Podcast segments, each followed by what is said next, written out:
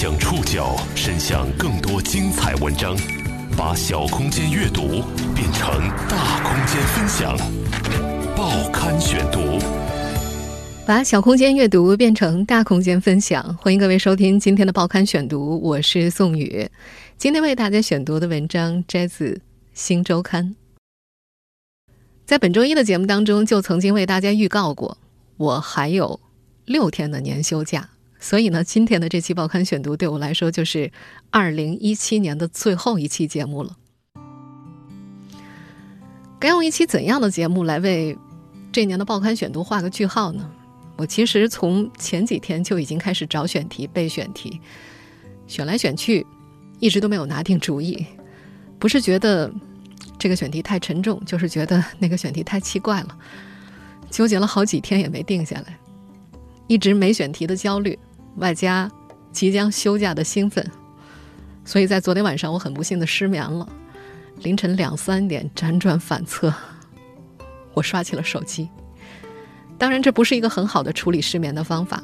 很多科普文章，包括我自己曾经做过的那期关于失眠的节目，都在反复说一个道理：过量的屏幕会影响睡眠，睡前刷手机只会越刷越精神。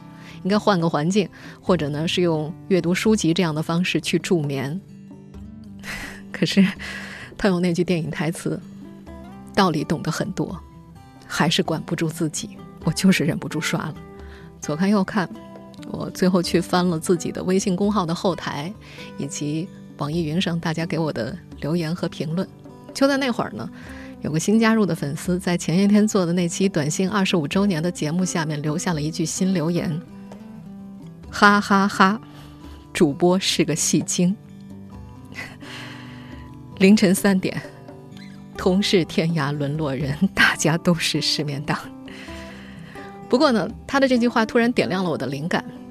经常听节目的朋友一定知道，我在节目当中偶尔会对一些人物对话做一些艺术化的处理，因为我们报刊选读是一档纯语言类的节目，一个再好听的声音，听久了也会腻。它需要有很多调剂的素材，这些素材可以是人物采访，可以是电影、电视片段，可以是音乐，当然也可以是艺术化的语言处理。每当我做出这些处理的时候，正在听节目的你们大都会对我很包容，会像那位刚刚新加入的粉丝一样不吝夸奖，说很多溢美之词。说实话，看到那些赞美的话。我很受用，虚荣心得到了极大的满足，但是我也很清楚，我不是一个好的配音演员，充其量我只能算作一个配音爱好者。所以我决定了，二零一七年的最后一期节目，和大家说说配音演员的事儿。关于国内配音演员的生存现状呢，其实在今年一月十八号的那档节目当中，我已经和大家聊过。那期节目应该叫做《中国配音演员的骄傲和失落》。在微信公号的推送当中呢，我们会为大家附上这期节目的链接。在那期节目当中，我们一起认识了几位国产电视剧当之无愧的评霸，也和大家一块儿了解了配音行业在中国曾经有过的黄金期，也解释了为什么现如今的国产影视剧需要那么多的配音员，还和大家一起探讨过中国配音界的好时光是不是真的来了。那么，要想成为一个配音演员，需要具备什么样的技能呢？是不是有一把好嗓子就可以了？或者像我这样能够简单的说上几句台词就行了吗？今天呢，我们就将通过一些配音界前辈的叙述，共同了解上面提出的这些问题。今天我们来说说配音那些事儿。真正的专业配音工作是一个人一把好嗓子或一段独白那么简单吗？成为一个配音演员需要具备什么样的技能？一个人的身体怎么能发出那么多的声音？他们的身体里真的住了一个怪物吗？这个孤独的居于幕后的行业有哪些基本运转规则？行业里的从业者们又有哪些不为人知的辛苦？报刊选读今天为您讲述：配音员都是怪物吗？所以呢？你想爱是什么？在我知道的人里，符合所有条件的。只有一个。如果世界上曾经有那个人出现过，其他人都会变成将就。这会儿我们听到的这段录音出自 B 站上的一个中国配音演员都是怪物的专辑。在这个系列的专辑当中，这位 UP 主收录了很多国内知名的配音演员的单人合集，其中有一些风格相对统一的，比如说配变宫廷剧大女主的季冠霖，还有配变翩翩少年的姜广涛，以及配变国漫青年男女重要角色的黄真纪、山新夫妇，也有反差极大的，像吴磊啊、宝木周洋等人，他们呢是大叔、青年男子和各种被大家称为精分的角色都能够配出花儿来。如果你是一个配音爱好者，我倒是建议大家可以把这个专辑里的很多声音连在一块儿听。我相信你在听的时候一定会和我一样啧啧称奇。哎呀，这是他哦，那个也是他。天哪，这个居然也是他配的。很多人会觉得，他们身体里是不是真的住了个怪物呢？怎么一个人能够发出这么多不同的声音？这些配音员都是如今国内最优秀的配音演员。他们的声音的代入感和美感是构成观众观影沉浸式体验的关键。在 CG 文化盛行的当下呢，核心的二次元爱好者喜欢用一个源自日本的词语“声优”来称呼配音员。在字面上，这个词更突出用声音演出的演员，它淡化了“配”这个字所带来的一些附属感。而在二次元的世界当中，像动漫呀、游戏角色，他们都是虚构的，因此这两种配音呢更加强调想象力，配音员更容易被装进角色里。而“声优都是怪物”这句话呢，最初也来自日本，他和某一个演员被称赞为神级演技的道理是相近的，这是对他们的基本功和表演技术的由衷赞叹。对于配音员来说，演员们在台前用形体表演，而他们在幕后。用声音进行表演，本质是一致的。他们都要演活每个角色，用几句话就带着观众看到一个人物，进入一些场景，触碰到某种情绪，这些都成为一部完美演出的重要拼图。甚至让观众忘掉配音这件事儿，也是他们的终极追求。配遍国内各大电影电视剧女主的季冠霖就曾经说过：“当她配得特别好的时候，观众会觉得那是同期演员的原声。”一旦让观众听出是配音的，那就说明配得很差。配音演员宝木中阳也曾说过，配音员的使命就是让观众看到、听到、相信他的存在。无论是在三次元还是二次元，无论是旧时代还是新世纪，都是如此。如果要问这些配音员们是怎么干活的，他们的回答通常就一句话：在配音间里拿着台本，对着话筒念台词。这听起来非常简单，是吗？但是真的要做好，并不比吊威亚躲炸弹的演员更容易。他们中的很多人一天工作十二小时是常态，而且为了避免杂音，封闭的配音间之内还不能够开空调，也不能开风扇。冬练三九，夏练三伏，也不过如此。另外，大小荧幕前的观众并不了解的是，真正专业的配音工作从来都不是一个人、一把好嗓子和一段独白那么的简单。在孤独的居于幕后的配音演员之外，是一个行业基本运转的规则和从业者的技术，与他们的初心。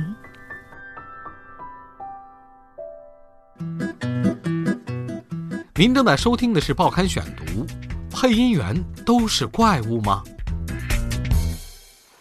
你的意思是？你是说我没有好好的照顾他？他哭的时候你在哪里？他病的时候你在哪里？他换尿病的时候你在哪里？我在哪里？我们这会儿听到这个片段呢，出自周润发出演的香港老电影《阿郎的故事》，给周润发配音的是著名港片国语配音名家江小亮，他的声音在早期的港片当中经常会听到。一九九七年香港回归之后，江小亮穿梭于香港和北京，主要做合拍片的国语配音指导工作。三十多年来呢，他从配音员到配音指导，参与的影视作品超过上千部。他是一九八二年加入香港邵氏的最后一批配音员。和许多配音员一样，他的声音比本人更加为人所知。在上世纪八九十年代的香港电影里，他曾经为周润发、成龙、李连杰、周星驰、刘德华、张国荣等演员配过音，也是众多香港国语配音员佼佼者中的一员。对于广受粉丝追捧的“声优是怪物”这句话，这位配音名家有些无感。从一个人配音，到为一部戏的所有角色设计整体的配音效果，不让片子减分，用声音为角色和片子锦上添花，是江小亮从业三十多年克制而充分的自我要求，也是他在一线配音和幕后指导的准则。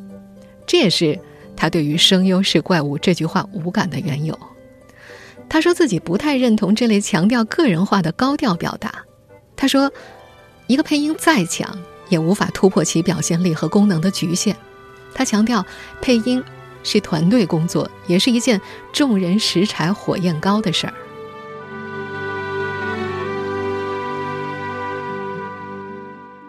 姜晓亮生长于艺术世家，父亲江祖玲是话剧演员，舅舅毛威是当年邵氏的配音领班。如今呢，江小亮已经有了三十多年的配音生涯了，这让他不止练就了配音的硬功夫，还积攒了影视圈里的丰富人脉。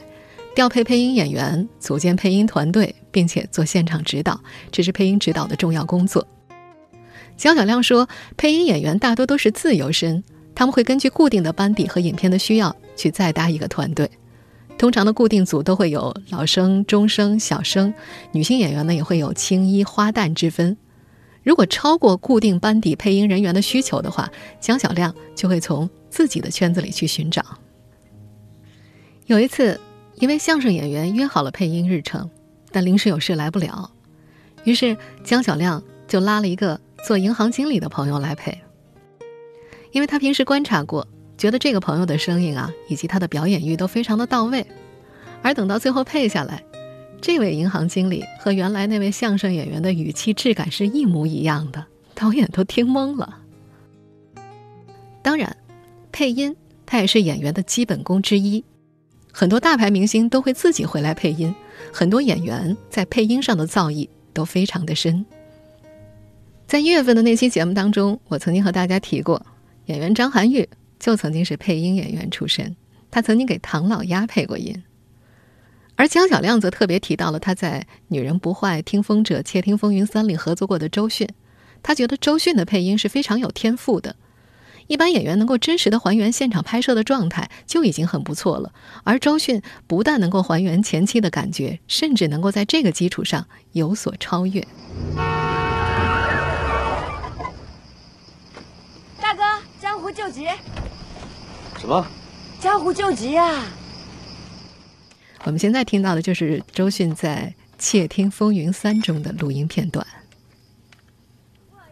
作为早年港片国语配音的主力，当年邵氏的配音氛围也让江小亮怀念至今。他说：“那会儿他们都是一组人在一起配的，有些演员也会参与进来。那时的演员们没有大牌的感觉，他们也乐意去配一些小角色。”著名媒体人蔡澜曾说过。我尊敬配音这个行业，但反对整个配音制度。他认为配音本是演技的一部分，现场录音的真实感是后期配音无法取代的。他的观点得到了很多人的认同，但在配音界前辈江小亮看来，现场收音的干扰因素太多，对录音师考验很大。通常情况下，后期配音的制作很有必要。报刊选读继续播出：配音员都是怪物吗？关于后期配音的必要性，早期的香港影视剧确实提供了一种操作样本。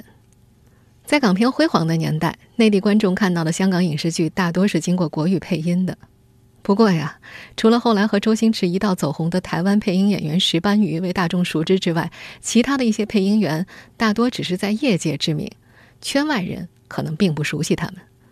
但如果能够听到他们的声音的话，老港片的爱好者一定能够辨认一二。你爱浪漫没问题，我带你去浪漫；你爱看戏，我带你去看戏；你爱做明星，我带你去做明星。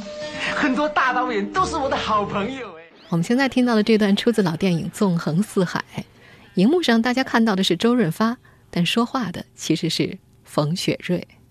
因为语言和文化上的差异，当时的配音演员们还需要为演员修改台词。有一句对白就是广东话翻成。普通话的时候有难度，因为他是用广东人的名字去造成一个谜面，然后打个谜底。可是离开了香港，这两个人就没人认识。你这么硬配过去呢，就没有意义。最后呢，这个我就给他改了。这谜面是大家排队上厕所，猜一个国家首都的名字，这谜底是什么呢？啊，一会儿大哥哥会向你揭晓的。再见。另外，更为重要的一点是，早些年录音技术是相当落后的，不能够单独收音，很多演员无法配合档期。江小亮说，以前曾志伟不仅国语，连粤语都没有亲自配过，像成龙也是。但是周润发和张国荣呢，他们会自己去配粤语。至今他还记得自己当年配《阿郎的故事》的情景。以前有个新艺录音室，分 A 配和 B 配两个录音棚，经常会国语和粤语同时开工。配《阿郎故事》的时候，他在 A 配配周润发，周润发则在隔壁的 B 配配自己。他有时候会过去听听周润发自己是怎么配的，有时候周润发也会过来问问这句话你们国语是怎么说的。到了现在，虽然技术越来越发达，但现场收音的问题依然没有解决。季万林曾在接受采访的时候解释，古装剧当中演员穿的衣服很多。而像横店影视基地等一些拍摄场地又会很吵，现场收音就会受到影响。这个时候就需要后期配音去弥补拍摄时的不足。另外，在很多情况之下，有些演员会因为档期的原因不能够亲自去配音，所以就只好找配音演员做替补了。进入新世纪之后，配音技术也随之改变了。以前江小亮他们经历的所有的配音员围着一个麦克风配音的场景早就不复存在。现在的配音大多是单独收音，每个人配完就走，而最后的对手戏配音啊，往往都是凑起来的。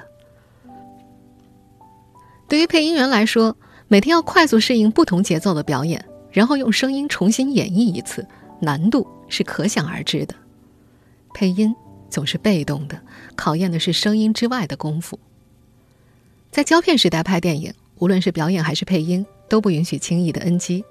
因为一 NG 的话，毁掉的是一盘声带和在场所有配音演员的心血，所以当年江小亮他们那批配音演员都必须有一配到底、一点不出错的能力。这位配音界的前辈举了个例子：一万尺的电影啊，一到十本，每本分成数小段，大家一起练，练熟了才正式开始。那时香港有些配音员背剧本用的是爬楼梯法。念熟之后开始配，快速的低头抬头看一句配一句，这考的是反应和速记的能力。而江小亮用的是另外一种方法，就是通篇快速硬背。无论是在成龙的重案组和工友的长篇独白，还是周星驰在《家有喜事》里和张曼玉的快速对话，都要预先背熟。那是一九九二年。说起这些往事的时候，这位前辈笑了。那时候年轻嘛，记得也快。在胶片和声带的时代，就得有这种看画面抓嘴型还不出错的能力，像运动员的肌肉记忆一样。现在，数码时代轻松多了，一句一句的重复录就行了。回到我们之前提出的那个问题：怎样才能成为一个优秀的配音员呢？有一口漂亮的音色就够了吗？会说一口标准的普通话就行了吗？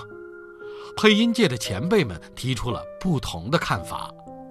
报刊选读继续播出：配音员都是怪物吗？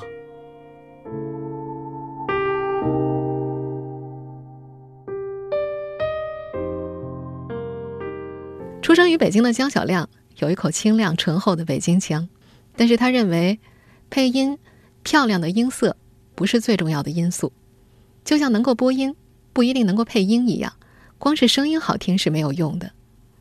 江小亮表示说，配音最考功夫的地方在于二次创作。配音总是被动的，节奏啊、情绪啊、口型啊都要对准，稍微有一点瑕疵，观众就会轻易的分辨出来，产生违和感，影响作品的表达。而当下，专职配音演员的生存环境并不乐观。江小亮说到这个的时候，也觉得很无奈。他说：“电影本该是视听享受。”但现在呢，都比较注重感官刺激，只注重视觉，比方说特效，演员的表演、配音就略次要了一些。配音变成了一件理所当然不得不做的工作，所以重视度不够，预算当然也就不高了。他身边很多配音演员会去配动画、配游戏，这位配音界的前辈很理解，但是他说自己不会去尝试。他还觉得广告就是广告，播音就是播音，不能够笼统的说成是配音。他觉得这是完全不同的事情。在他看来，很多网络配音、网络主播和视频制作者，只是把配音当成了爱好。在北京的配音圈子里，人数繁多，他们大多是自由职业。江小亮接触过很多渴望进圈的业余配音人员，但除了通过电视剧配音慢慢成长为有限的接棒人，其他的都达不到电影配音的要求。电视剧需要的配音演员量比较大，基本上只要记得快、文字感觉好就可以了。但是电影的要求是更高的，要有丰沛的情感和足够的生活经验。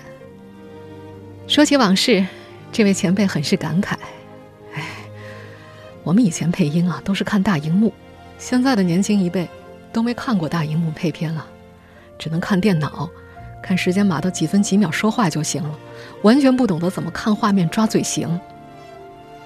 他感叹，技术进步了，创作的热情和能力反而有所倒退，可能进入新的套路限制，这对于配音演员来说也是一项新的挑战。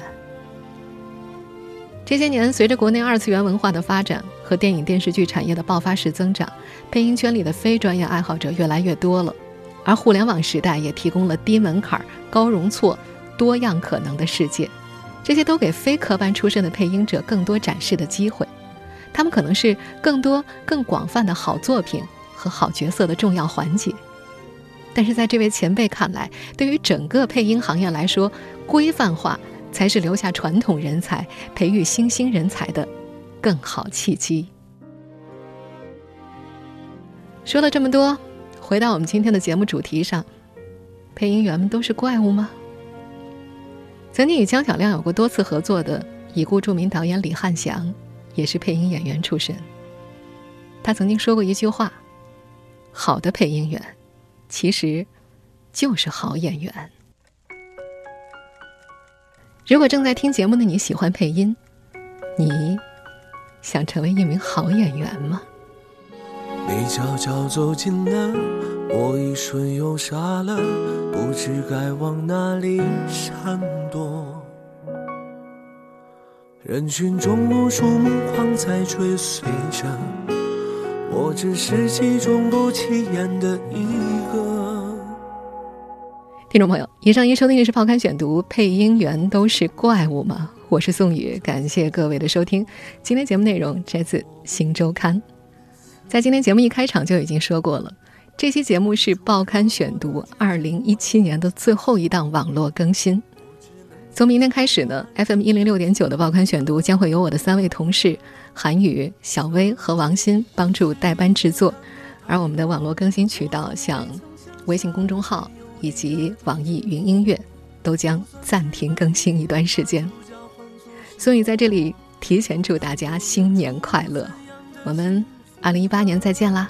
我这样不值一提的角色，你见过的何止会有上千百万个，所以不奢求上天偶尔想起我，只让你看到眼泪流过之后。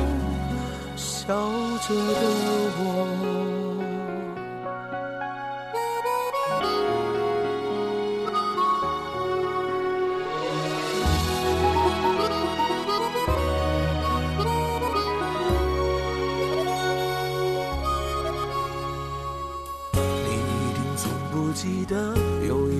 擦肩而过，还有一场我为你死了，一出热播。的剧情万人传说，我只能在角落安静的听着。这种故事已经看得太多，我从未曾想象会有第二种结果。就算剧本应把主角换作是我，又能够演出怎样的幸福呢？我这样不值一提的角色，你见过的何止会有上千百万个，所以不奢求上天偶尔想起我，只让你看到眼泪流过之后，笑着的我。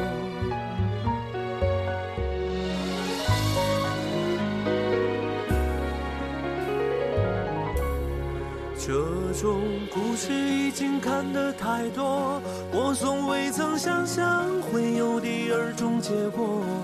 就算剧本应把主角换作是我，又能够演出怎样的幸福呢？我这样不值一提的角色，你见过的何止会有上千百万个？所以不奢求上天偶尔想起我，让你看到眼泪流过之后，笑着的。